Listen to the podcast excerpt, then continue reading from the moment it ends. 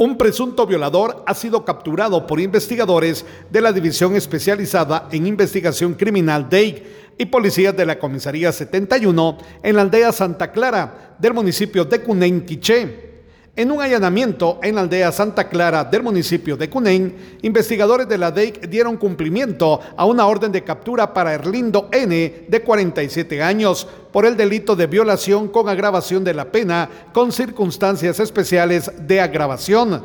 Es solicitado por un juzgado del municipio de Nevaj desde el 18 de enero.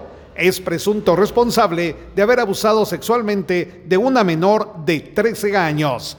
Desde Emisoras Unidas Quichén el 90.3 reportó Carlos Recinos, primera en noticias, primera en deportes.